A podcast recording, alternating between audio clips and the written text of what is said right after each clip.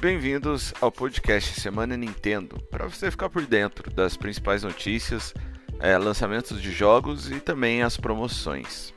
Vamos às notícias.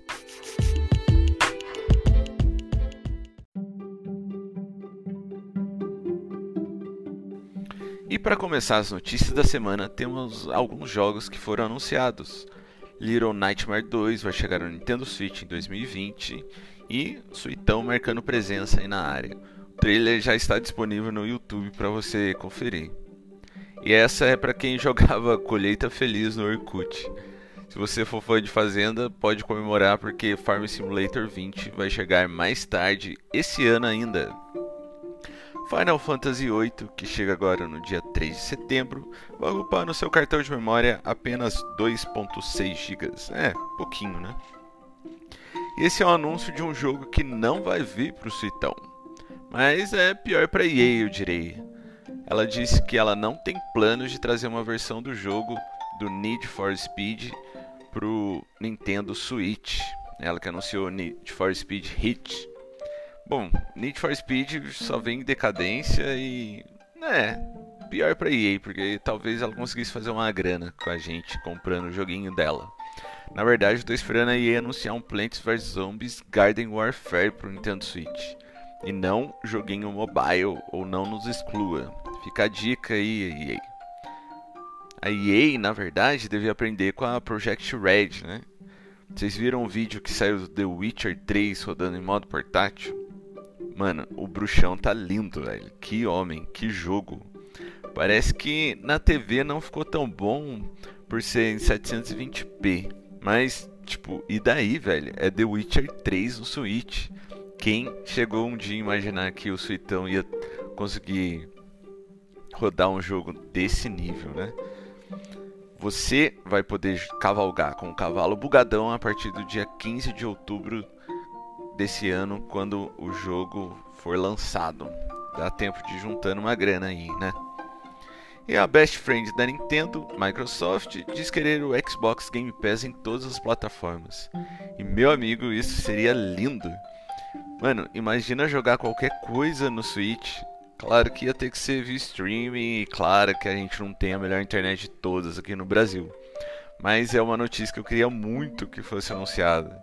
Tipo, o Switch ia ser perfeito. Já tem os melhores exclusivos, na minha opinião. Minha opinião. E com o catálogo do Xbox Game Pass, mano, você quer mais o que? Falando na Microsoft, ela diz não ter plano de lançar outros exclusivos para os outros consoles. Mas, na boa, quem liga? Eu, pelo menos, não. A gente já tem o Ori, que foi anunciado, e o Cuphead.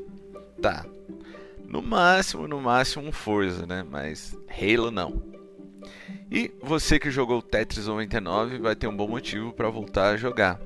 Hoje, dia 23, na sexta-feira, começa um evento que vai até o dia 26, na segunda. Você tem que jogar partidas e acumular 100 pontos para desbloquear um tema de Fire Emblem. Corre lá, hein? Joga o joguinho.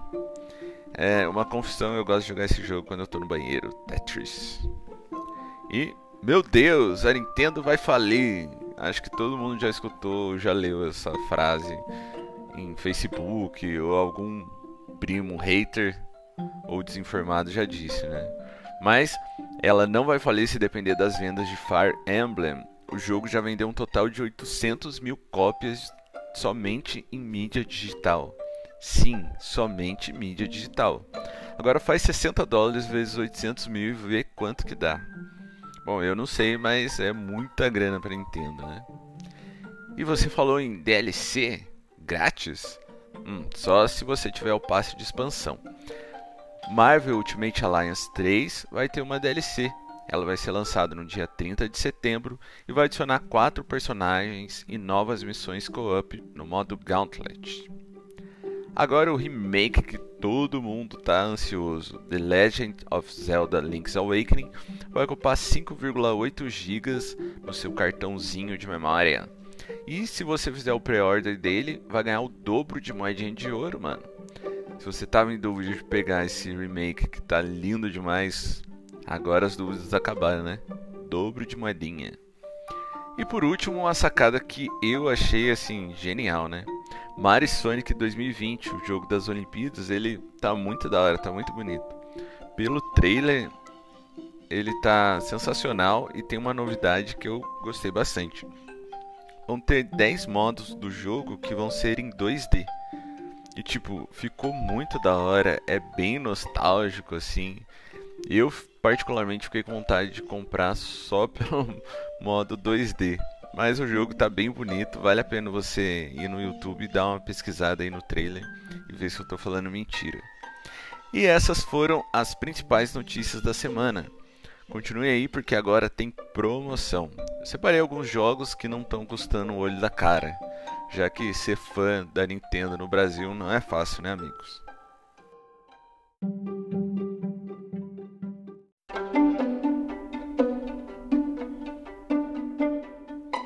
Vamos então ver alguns jogos que estão em promoção essa semana.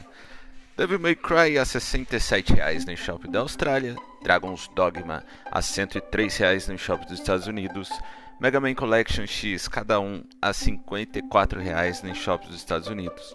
E para você que é fã de Resident Evil, tanto o 0 quanto o 1 e o 4 estão saindo cada a R$ 91,00 no eShop dos Estados Unidos.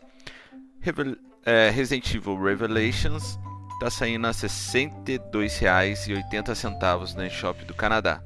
Tanto o 1 quanto o 2. E os lançamentos da semana. Tem Yu-Gi-Oh! a R$ 182,00. Isso, não é barato. R$ 182,00 no Shop da Austrália. Tinha gente vendendo mídia física a R$ 200,00. Fica a dica. Grandia HD Collection a R$ 183,00 também na eShop da Austrália. Muito caro. Hotline Miami Collection. Eu nunca joguei, mas o povo fala que é muito bom, que vale a pena. E está saindo a R$ 114,00 na eShop da Austrália. Fica a dica para você usar o Save Coins e procurar a eShop mais barata.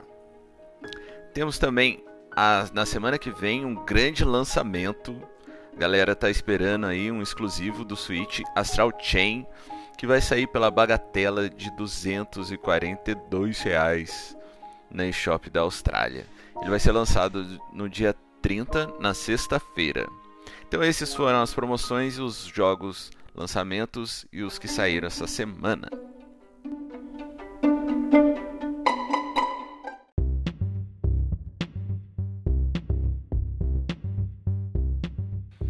Gente, esse foi o podcast Semana Nintendo. Espero de verdade que vocês tenham gostado, que não tenham ficado chato nem nada. E na verdade eu espero que vocês tenham gostado mesmo, que deu trabalho para fazer isso. Se puderem compartilhar, curtir, sei lá, dá uma moral aí. Se vocês gostaram, tem semana que vem. Se ninguém vê, então eu não sei, vou pensar. Vou pensar se vale a pena. Muito obrigado para quem escutou até aqui. E deixa aí um comentário. Quem usar o aplicativo Anchor consegue também mandar mensagem de voz, parece. É, é meio novo para mim, vou aprender a mexer ainda. Galera, boa semana aí e até a próxima. Beijos.